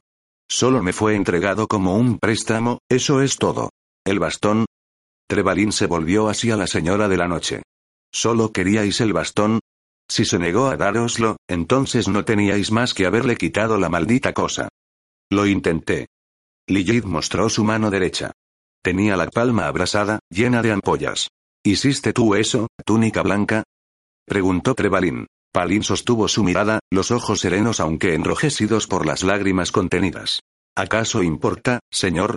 El bastón de mago fue entregado a mi cargo como algo sagrado. No me pertenece, y solo tengo un control limitado sobre él. El bastón no le pertenece a nadie, es su propio dueño. Sin embargo, no me desprenderé de él ni siquiera para salvar mi vida. Los dos caballeros negros se quedaron impresionados con la respuesta del joven. No así la señora de la noche, que los miró ceñuda a todos mientras se frotaba la mano herida. Un interesante problema, comentó Trevalín. No se puede coaccionar a un hombre a que pague con su vida por algo que no le pertenece. Puede acudir a sus familiares y amigos para pedirles que reúnan el dinero del rescate para él, pero no puede robárselo. El joven está moralmente obligado a negarse a entregar el bastón. Vos, señora, podéis por tanto disponer de su vida. Pero, a mi modo de ver, tal cosa no sería acorde con la visión. La señora de la noche lanzó a Trevalín una mirada cortante y abrió la boca para protestar. La invocación de la visión tenía prioridad sobre todo lo demás, y tuvo que guardar silencio hasta que el militar terminó. La visión nos exige hacer progresar a la causa de su oscura majestad en todas las cosas y todos los campos. Quitar la vida a este hombre no ganaría nada para la causa. Su alma volaría hasta Paladine, que sería el que saldría ganando, no nosotros. No obstante, si trocamos la vida de este joven por alguna otra cosa, algún poderoso artefacto mágico que los hechiceros de Wairek tengan en su poder. La expresión severa de la señora de la noche se suavizó. Observó a Palín con gesto especulativo y, cosa rara, hizo otro tanto con Estel. Quizá, se la oyó musicar para sí misma, sea esta la razón. Muy bien, dijo en voz alta. Me inclino ante vuestro buen juicio, subcomandante Trevalín. Hay algo que aceptaríamos como rescate de Palín Majere. Hizo un pausa efectista. ¿Y qué es ello, señora? inquirió Trevalín, impaciente por seguir con sus cometidos. Queremos que los hechiceros abran el portal al abismo, dijo la señora de la noche. Pero, eso es imposible. Gritó Palín. La decisión no es tuya, joven, replicó fríamente la señora de la noche. Estás bajo la jurisdicción del cónclave de hechiceros. Ellos serán quienes decidan. Abrir el portal no es como entregar el bastón de mago. Esa decisión le corresponde al cónclave. Pedís algo a lo que no se accederá, a lo que no se puede acceder. Palin sacudió la cabeza. Es imposible. Podéis disponer de mi vida ya y así no perderéis el tiempo. No podría morir en mejor compañía, añadió suavemente, con la mano apoyada en el hombro de uno de sus hermanos muertos. Se ha dictado sentencia, túnica blanca. Eres nuestro prisionero y debes someterte a nuestra voluntad. Trevalin se mostraba firme. Viajarás en compañía del caballero Brickblade a la torre de Wairet, donde informarás sobre tu rescate al cónclave de hechiceros. Si rehusan, tu vida, que está en prenda, nos pertenecerá. Se te traerá de vuelta para que mueras. Palin se encogió de hombros, en silencio, sin importarle que fuera de una u otra manera. Tú, Estel Brickblade, eres responsable del prisionero, continuó el oficial. Si escapa, rompiendo su libertad bajo palabra, se exigirá tu vida a cambio. Serás sentenciado a morir en su lugar. Lo comprendo, subcomandante, dijo Estel. Y acepto el castigo. Tienes 15 días para llevar a cabo el viaje. La primera noche en que las lunas roja y plateada estén ambas en el cielo, deberás presentarte ante mí, tu comandante, tanto si has tenido éxito en la empresa como si has fracasado. Si tu prisionero escapa, deberás informarme de inmediato, sin demora alguna. Estel saludó y después se marchó para ensillar su dragón azul. Trevalin volvió, más que satisfecho, a sus obligaciones y ordenó a un escudero que preparara a los dos cadáveres para el transporte. Los cuerpos de los otros caballeros se cargaron en una carreta para ser trasladados a la tumba. Palin permaneció cerca de sus hermanos, haciendo todo lo posible para limpiar la sangre de los cuerpos y cerrar los ojos velados y fijos. Lilith no se apartó de Palin, observándolo intensa, atentamente. No es que temiera que intentara escapar, sino que buscaba algo, alguna clave. Porque, entre todos los magos jóvenes que había en el mundo, había tenido que ser este el que habían enviado aquí, a librar esta batalla. ¿Por qué había sido el único superviviente? Y, lo más importante, ¿por qué se había propiciado que Palin Majere entrara en contacto con su primo, Estel Brickblade? Evocó las imágenes de los dos, caminando juntos, hablando. No existía una semejanza familiar evidente. De hecho, a primera vista, los dos no podían ser más distintos. Este Brickblade era alto, musculoso, bien formado. El cabello, largo, oscuro y rizoso, enmarcaba un rostro de rasgos fuertes y bien proporcionados. Los ojos eran negros, grandes, de mirada intensa. Era, indiscutiblemente, un hombre atractivo. Pero, aunque muchas mujeres miraban a Estel con admiración una vez, no solían hacerlo de nuevo. Era bien parecido, desde luego, pero ahí terminaba toda la atracción. Para todos resultaba obvio que pertenecía, en cuerpo y alma, a una severa dueña, la guerra. Solo la guerra podía satisfacer su pasión, sus deseos. Su frío, orgulloso y altanero semblante solo cobraba vida durante la carga, durante el combate.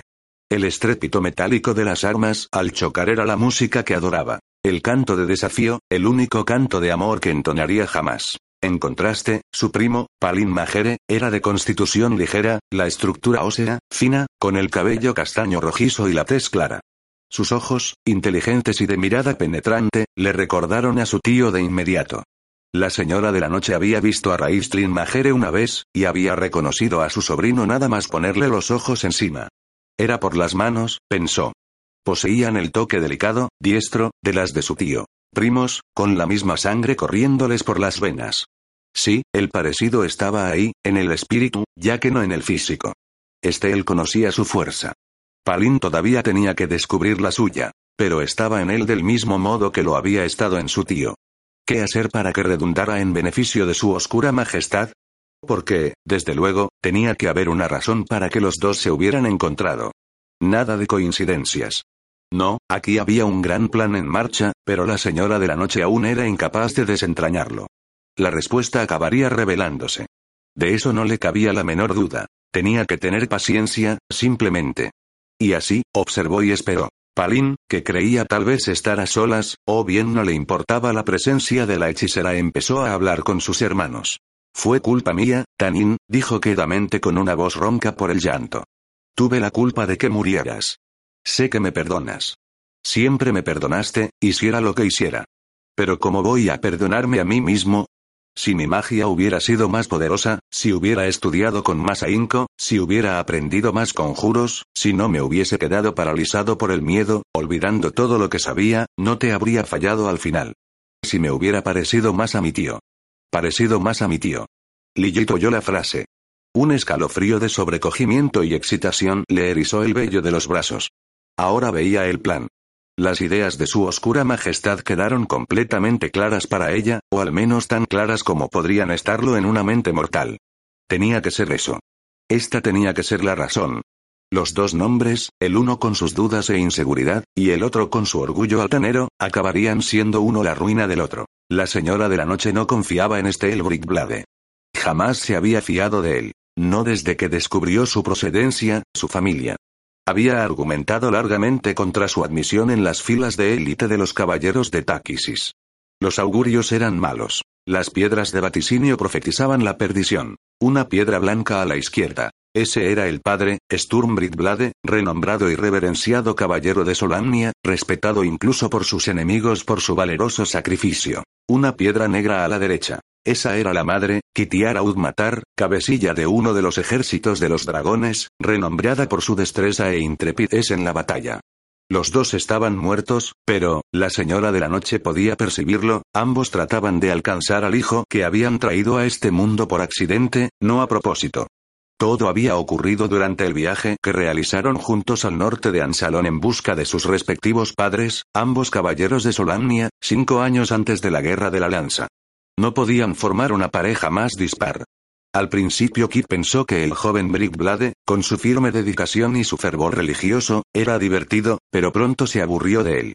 El caballero no quería entrar en las tabernas, tachándolas de lugares de perversión. Todas las noches recitaba sus plegarias y durante el día reprochaba a Kitiara sus faltas con severidad. Kit habría tolerado todo esto, pero el caballero cometió un grave error. Quiso darle órdenes, algo que la guerrera no podía permitir. Kit se propuso darle una lección, demostrarle cuál de los dos era el más fuerte. Pensó en retarlo a un duelo, pero vencerlo con las armas no sería lo bastante humillante, así que ideó otro modo de vengarse, seducirlo. Al principio le resultó un juego divertido. Dejó de discutir con él y le demostró admiración constantemente, alabándolo en todo lo que hacía. El caballero luchó con todas sus fuerzas para refrenar su pasión, pero era humano y su joven sangre, caliente. No tenía ninguna experiencia en este terreno, todo lo contrario que Kitiara, y una noche la guerrera lo sedujo. A la mañana siguiente, Sturm comprendió el alcance de lo que había hecho, y le pidió que se casara con él. Kitiara se rió en su cara y le contó todo su plan. No solo no lo quería, sino que lo despreciaba. Consiguió lo que se proponía. Verlo humillado, avergonzado, y finalmente lo abandonó. Estaba enferma cuando descubrió que iba a tener un hijo, y quiso interrumpir el embarazo, pero la druida que la atendía le advirtió que también ella perdería la vida si lo hacía. Durante esos meses, Kit vivió con una joven llamada Sara, que la acogió en su casa. Cuando nació el niño, creyendo estar a las puertas de la muerte, la guerrera le contó a Sara quién era el padre y las circunstancias de su concepción, pero le exigió que jurara que jamás se lo revelaría a él. Le hizo prometer que lo llevaría con sus hermanastros, Caramón y Raistlin Majere. Sin embargo, Kit se restableció, y a las pocas semanas partió, dejando el niño a cargo de Sara. Esta, al enterarse de la muerte de la guerrera, crió al pequeño como si fuera su hijo. Lo amaba, y sufrió cuando vio que el lado oscuro de su personalidad, heredado de su madre, se imponía sobre el lado luminoso que había heredado de su padre. Luchó para evitarlo, pidiendo ayuda a Caramón Majere y a Tanis el semielfo, pero el mal prevaleció, y el joven Brickblade ingresó en las filas de Ariakan. Aunque en apariencia tranquilo y firme en su lealtad y devoción a la reina de la oscuridad, este el Brickblade debía de ser un tumultuoso mar de conflictos en su interior. Al menos, es lo que sospechaba la señora de la noche, y tenía motivo para ello. Este el Brickblade llevaba la espada de un caballero de Solamnia, la espada de su padre. Y también llevaba, aunque esto era un secreto muy bien guardado, una joya de manufactura elfa. Conocida como la joya estrella, solo era una prenda que se intercambiaba entre enamorados. Ya Sturmbridblade se la había dado a Lana Starbreese, reina de los elfos silvanestis, durante la Guerra de la Lanza. Y Sturmbridblade, o más bien el cadáver de Sturmbridblade, si se daba crédito a lo que decía Estel, le había entregado la joya a su hijo. Una piedra blanca a la izquierda, una piedra negra a la derecha, y en el centro una piedra marcada con una fortaleza. Y, por encima de esta, una piedra marcada con fuego. Así interpretó Lilith los símbolos. El joven estaba dividido en dos y su conflicto interno desembocaría en desastre. ¿Qué otra cosa podía representar una fortaleza arrasada por las llamas? La señora de la noche había argumentado largo y tendido, pero nadie la escuchó. Incluso la señora de la calavera, una poderosa sacerdotisa, una mujer muy, muy vieja de la que se decía era la favorita de la reina Takisis, había recomendado que Estel fuera admitido como caballero. Sí, lleva la joya estrella, farfulló la vieja arpía a través de una boca desdentada. Es la única grieta en su coraza de hierro. La utilizaremos para ver lo que hay en su corazón y, desde esa ventajosa perspectiva, veremos lo que guardan los corazones de nuestros enemigos. Nesia vieja balbuceante. Pero la señora de la noche lo comprendía ahora. Arrojó la idea sobre el negro lienzo que era su mente, del mismo modo que arrojaba sus piedras vaticinadoras. Cayó con limpieza sobre la mesa, sin rodar ni tambalearse, situada boca arriba. Meditabunda, eligiendo con cuidado sus palabras, se acercó al joven mago. Has mencionado a tu tío, dijo, de pie junto a Palini mirándolo desde arriba, con los brazos cruzados sobre el pecho. No lo llegaste a conocer, ¿verdad? No, claro que no. Eres demasiado joven. Palin guardó silencio y aferró el bastón de mago con más fuerza. El joven había hecho por sus hermanos todo cuanto estaba en su mano. Ahora solo quedaba la amarga tarea de llevarlos a casa, de dar la terrible noticia a sus padres. Se encontraba en un momento de debilidad, vulnerable. La tarea de la señora de la noche era casi demasiado fácil. Raistlin dejó este mundo antes de que nacieras. Palin alzó la vista y, con solo esa fugaz mirada, lo reveló todo, aunque siguió sin decir una palabra. Dejó este mundo y eligió permanecer en el abismo, donde lo atormenta a diario nuestra temida señora. No, lo provocó a responder. No, eso no es cierto. A mi tío le fue concedida la paz del descanso por su sacrificio. Paladine se lo reveló a mi padre. Lilith se arrodilló para ponerse a la misma altura que el joven y se acercó a él. Era una mujer atractiva y, cuando lo quería, podía resultar encantadora, tan fascinante como una serpiente. Eso es lo que dice tu padre. ¿Qué otra cosa podía decir, si no? Notó que el joven rebullía inquieto a su lado y sintió despertar la emoción en lo más profundo de su ser. Él no la miró, pero la mujer se dio cuenta de sus dudas. El chico había pensado sobre esto con anterioridad. Creía a su padre, pero una parte de él se resistía. Esta duda era la grieta en su armadura. A través de esa grieta, deslizó su cuchilla mental envenenada. ¿Y si tu padre se equivoca? ¿Y si Raistlin Majere vive? Se acercó aún más al joven. Te llama, ¿verdad? Fue dar un palo de ciego, pero la señora de la noche supo de inmediato que había acertado en el blanco. Palin se encogió sobre sí mismo y agachó los ojos. Si Raistlin regresara a este mundo, te tomaría de aprendiz. Estudiarías con el mago más grande que ha caminado por este plano existencial. Tu tío ya te ha hecho un valiosísimo regalo. ¿Qué más no haría por su amado sobrino? Palin la miró de reojo, solo de soslayo, pero la hechicera vio en el fondo de sus ojos la chispa que encendía el fuego que acabaría consumiéndolo. Satisfecha, la señora de la noche se incorporó y se alejó. Ahora podía dejar solo al prisionero. Estaba a buen recaudo, enredado en los lazos de la tentación. E, inadvertidamente, arrastraría a su primo con él. Esa era la razón de que la reina oscura hubiera hecho reunirse a los dos. Lilith metió la mano en una bolsita de terciopelo negro, agarró un puñado de piedras al azar y, musitando un encantamiento, tiró las piedras al suelo. La señora de la noche se estremeció. Había acertado en su conjetura. Takisis debía tener estas dos almas, y enseguida. La perdición estaba próxima. 3. La ciudad de Palantas. Una búsqueda peligrosa y poco fructífera. El calor del sol de mediodía se derramaba como aceite hirviente sobre las aguas de la bahía de Branchala. Esta era la hora del día con más actividad en los muelles de Palantas, cuando el bote de USA se unió a la multitud de otras embarcaciones que atestaban el puerto. No estando acostumbrada a semejante calor, ruido y barullo, USA se sentó en su barco bamboleante y echó una mirada consternada a su alrededor. Enormes galeras mercantes tripuladas por minotauros se rozaban contra los grandes barcos pesqueros pilotados por los navegantes humanos de negra piel, oriundos de Ergot del Norte. Barcazas de mercado más pequeñas se abrían paso con topetazos y golpes de proa entre las apiñadas embarcaciones, ganándose una lluvia de improperios y alguno que otro cubo de agua del patoque o cabezas de peces cuando chocaban contra una embarcación de mayor tamaño. Para empeorar el desconcierto, un barco gnomo acababa de entrar en el puerto. Las otras naves levaban anclas, tratando de poner tanto mar por medio entre ellas y el barco gnomo como les fuera posible. Nadie con sentido común arriesgaría la vida o alguna parte del cuerpo quedándose en las inmediaciones de aquella monstruosidad que vomitaba vapor. El capitán de puerto, en su bote pintado de manera especial, navegaba acá y allá enjugándose la sudorosa y calva cabeza y chillando a voz en grito a los capitanes a través de una bocina. Usa estuvo a punto de izar su vela, hacer virar su bote y regresar a casa.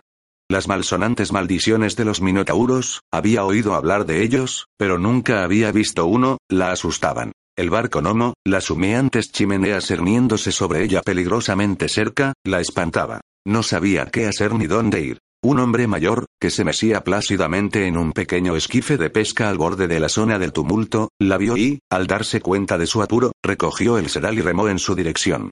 Así que foranea por estos lares, ¿verdad? Dijo el viejo.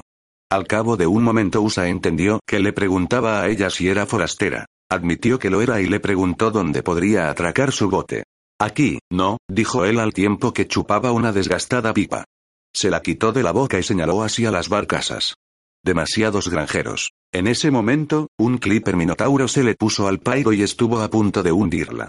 El capitán, inclinándose por el costado, prometió hacer astillas su barco, y pedacitos a ella, si los dos no se quitaban de en medio. Usa, llena de pánico, cogió los remos, pero el viejo la detuvo. De pie en su propio bote, una hazaña prodigiosa, pensó Usa, considerando que la embarcación se bamboleaba violentamente, el viejo respondió al capitán en lo que debía de ser el propio lenguaje de los minotauros, ya que sonaba como si alguien estuviera partiendo huesos.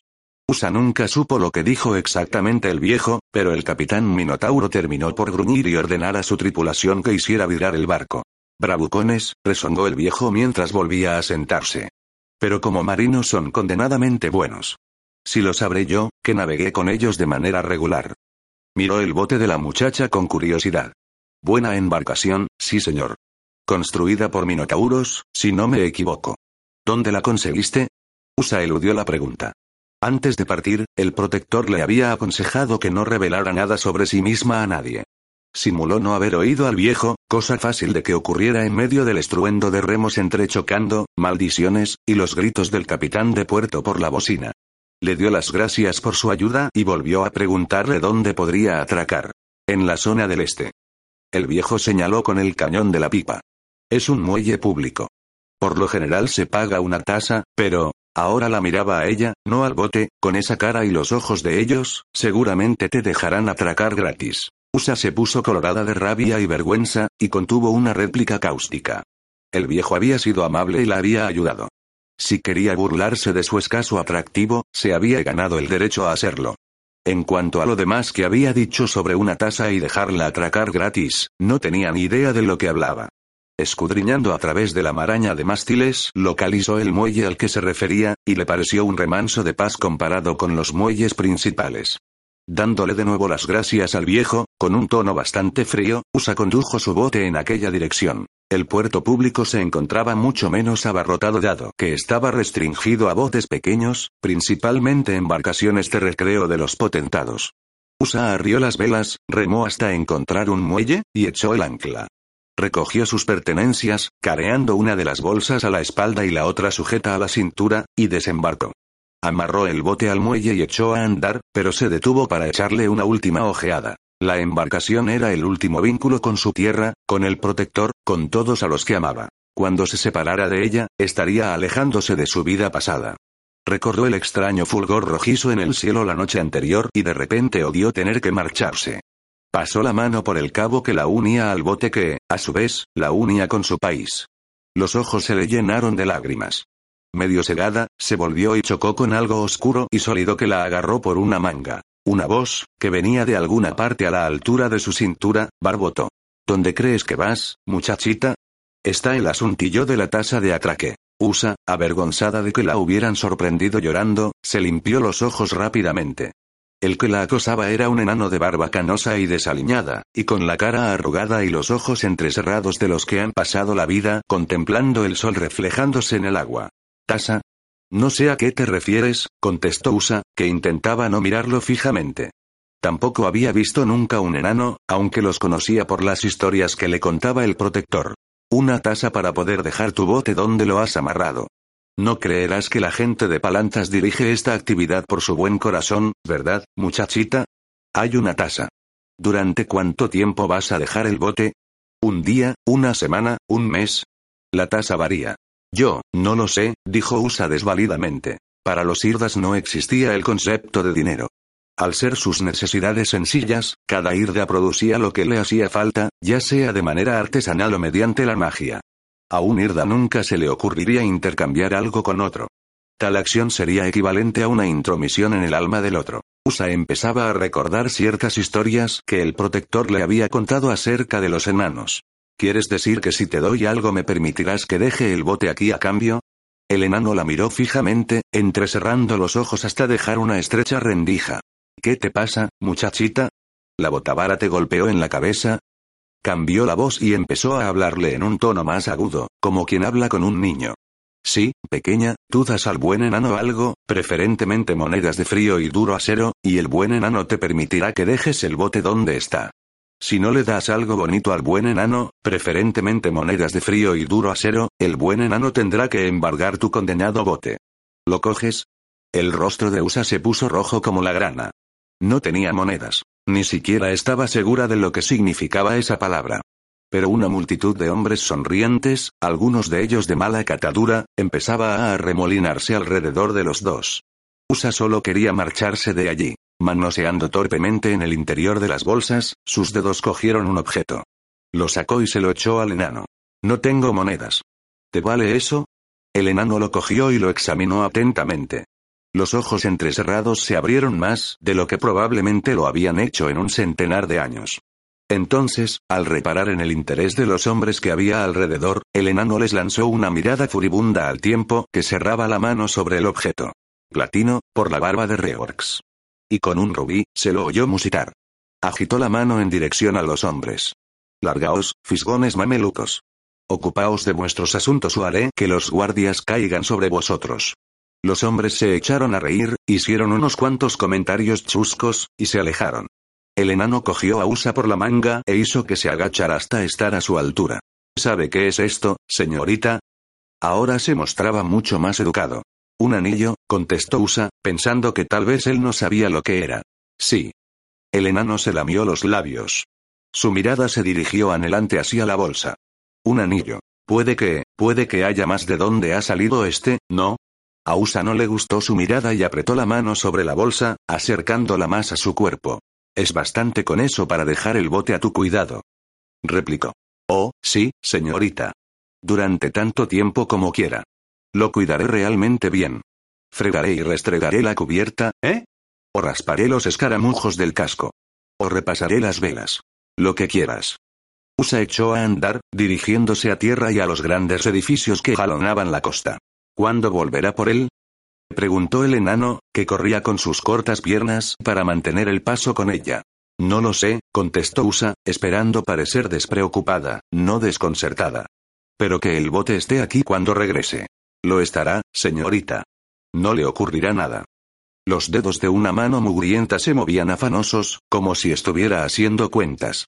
Puede que haya algunos cargos extras. Usa se encogió de hombros mientras seguía su camino. Platino.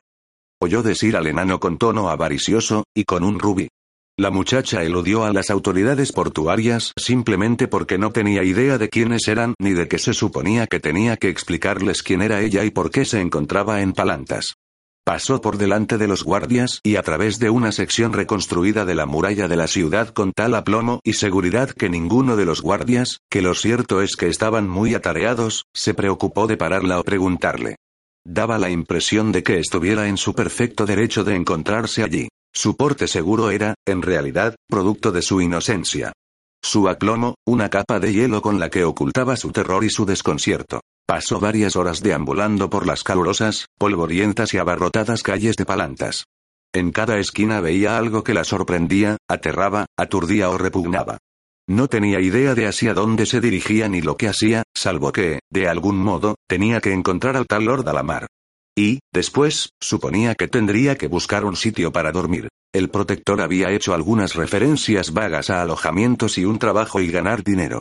El protector no pudo ser más específico, ya que sus contactos con humanos durante su larga vida habían sido muy limitados, y, aunque había oído hablar de tales conceptos como trabajar para ganarse el pan de cada día, solo tenía una vaga idea de lo que significaban. Usa ni siquiera tenía la más remota idea. Contemplaba todo boquiabierta, impresionada.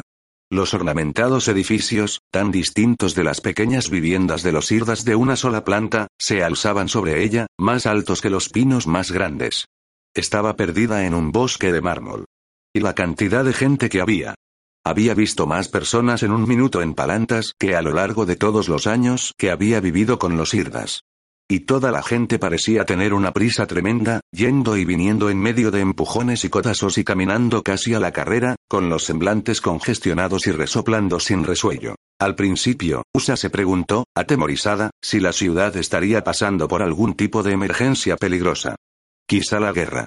Pero, al preguntar a una muchachita que llevaba agua de un pozo, Usa se enteró de que hoy era día de mercado y que la ciudad estaba inusualmente tranquila, probablemente debido al fuerte calor. En las inmediaciones de la bahía había hecho calor. El sol reflejándose en el agua le quemaba la blanca piel a Usa, incluso estando en la sombra. Pero al menos en los muelles había sentido el fresco roce de la brisa oceánica. Tal alivio no llegaba a la ciudad propiamente dicha. Palanta se ahogaba de calor, que irradiaba desde las calles adoquinadas, abrasando a los que caminaban por ellas casi con tanta efectividad como si hubieran estado sentados sobre una plancha al rojo vivo. Y sin embargo las calles estaban frescas en comparación con el interior de tiendas y casas. Los dueños de comercios, que no podían abandonar sus negocios, se abanicaban e intentaban no adormilarse y dar cabezadas. La gente pobre abandonaba sus sofocantes hogares, y vivía y dormía en parques o en los tejados con la esperanza de sentir el más leve atisbo de un soplo de aire. Los ricos permanecían dentro de sus viviendas de paredes de mármol, bebían vino templado, no había hielo, pues las nieves en las altas cumbres casi se habían derretido, y protestaban lánguidamente por el calor. El hedor de demasiados cuerpos sudorosos, apinándose demasiado juntos, así como de basuras y desechos cosiéndose al sol, había dejado a Usa sin respiración y le provocó arcadas. Se preguntó cómo podía vivir nadie en medio de un olor tan repugnante, pero la muchachita le había dicho que ella no olía nada que no fuera el olor de palantas en verano. Usa recorrió toda la ciudad, caminando sin parar. Pasó delante de un edificio enorme, que alguien le dijo que era la gran biblioteca, y recordó oír al protector hablar de ella en tono respetuoso como la fuente de conocimiento sobre todas las cosas del mundo. Pensando que este sería un buen sitio donde preguntar sobre el paradero de Lord Alamar, Usa paró a un joven vestido con una túnica marrón que caminaba por las inmediaciones de la gran biblioteca y le hizo la pregunta. El monje abrió mucho los ojos, se apartó de Usa unos cuantos pasos y señaló calle abajo. Siguiendo sus indicaciones, la joven salió de un callejón a la sombra de una torre de aspecto ominoso que estaba rodeada por un oscuro robledal. Aunque un momento antes estaba sudando, ahora se estremeció sacudida por repentinos escalofríos. Una oscuridad fría y húmeda parecía fluir de los robles. Tiritando, se dio media vuelta y huyó y se sintió aliviada al encontrarse de nuevo bajo el ardiente sol.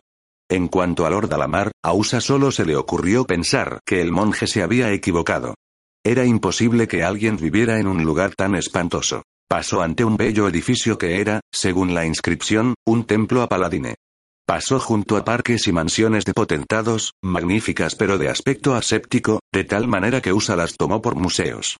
Pasó delante de tiendas llenas de objetos maravillosos, de todo tipo, desde joyas resplandecientes a espadas y armaduras como las que llevaban los jóvenes caballeros que habían estado en la isla. Y siempre, multitud de gente, perdida y aturdida, sin saber por qué la habían mandado a esta desconcertante ciudad. Usa siguió deambulando por las calles.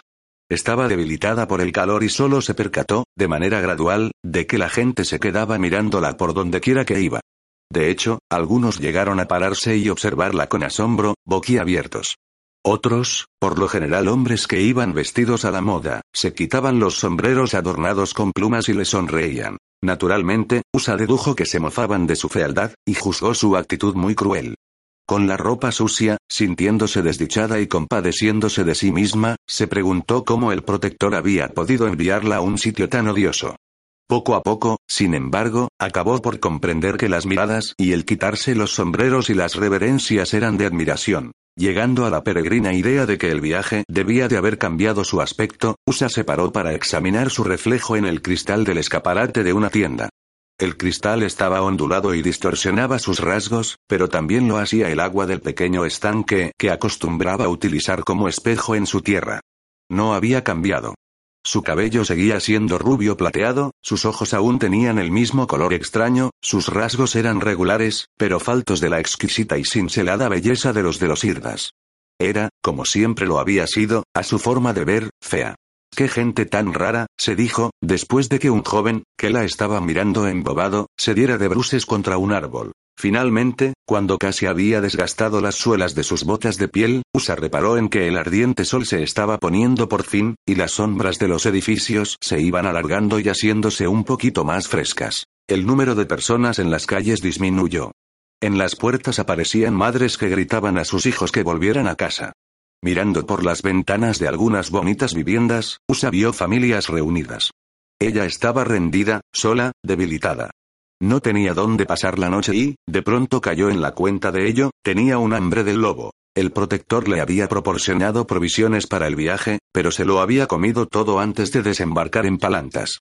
Por fortuna había ido a parar de manera accidental a un sector de la ciudad donde había mercado. Los vendedores estaban cerrando los puestos antes de dar por terminada la jornada. Usa se había estado preguntando qué hacía la gente para comer en esta atareada ciudad. Ahora sabía la respuesta. Al parecer, aquí, en Palantas, la gente no servía la comida en mesas, sino que la repartía por las calles. A Usa le pareció muy chocante, pero todo en esta ciudad lo era, al fin y al cabo. Se acercó a un puesto en el que quedaban unas cuantas piezas de fruta. Estaban mustias y ajadas al haberse resecado con el calor durante todo el día, pero a ella le parecieron maravillosas. Cogió varias manzanas y le dio un mordisco a una. La devoró en un visto y no visto, y se guardó las demás en uno de sus bolsillos. Dejó atrás el puesto de frutas y llegó al de un panadero, de donde cogió una porción de pan. Usa miraba en derredor, buscando un puesto en el que hubiera vino, cuando se desató un espantoso alboroto a su alrededor. Cogedla. Que no escape.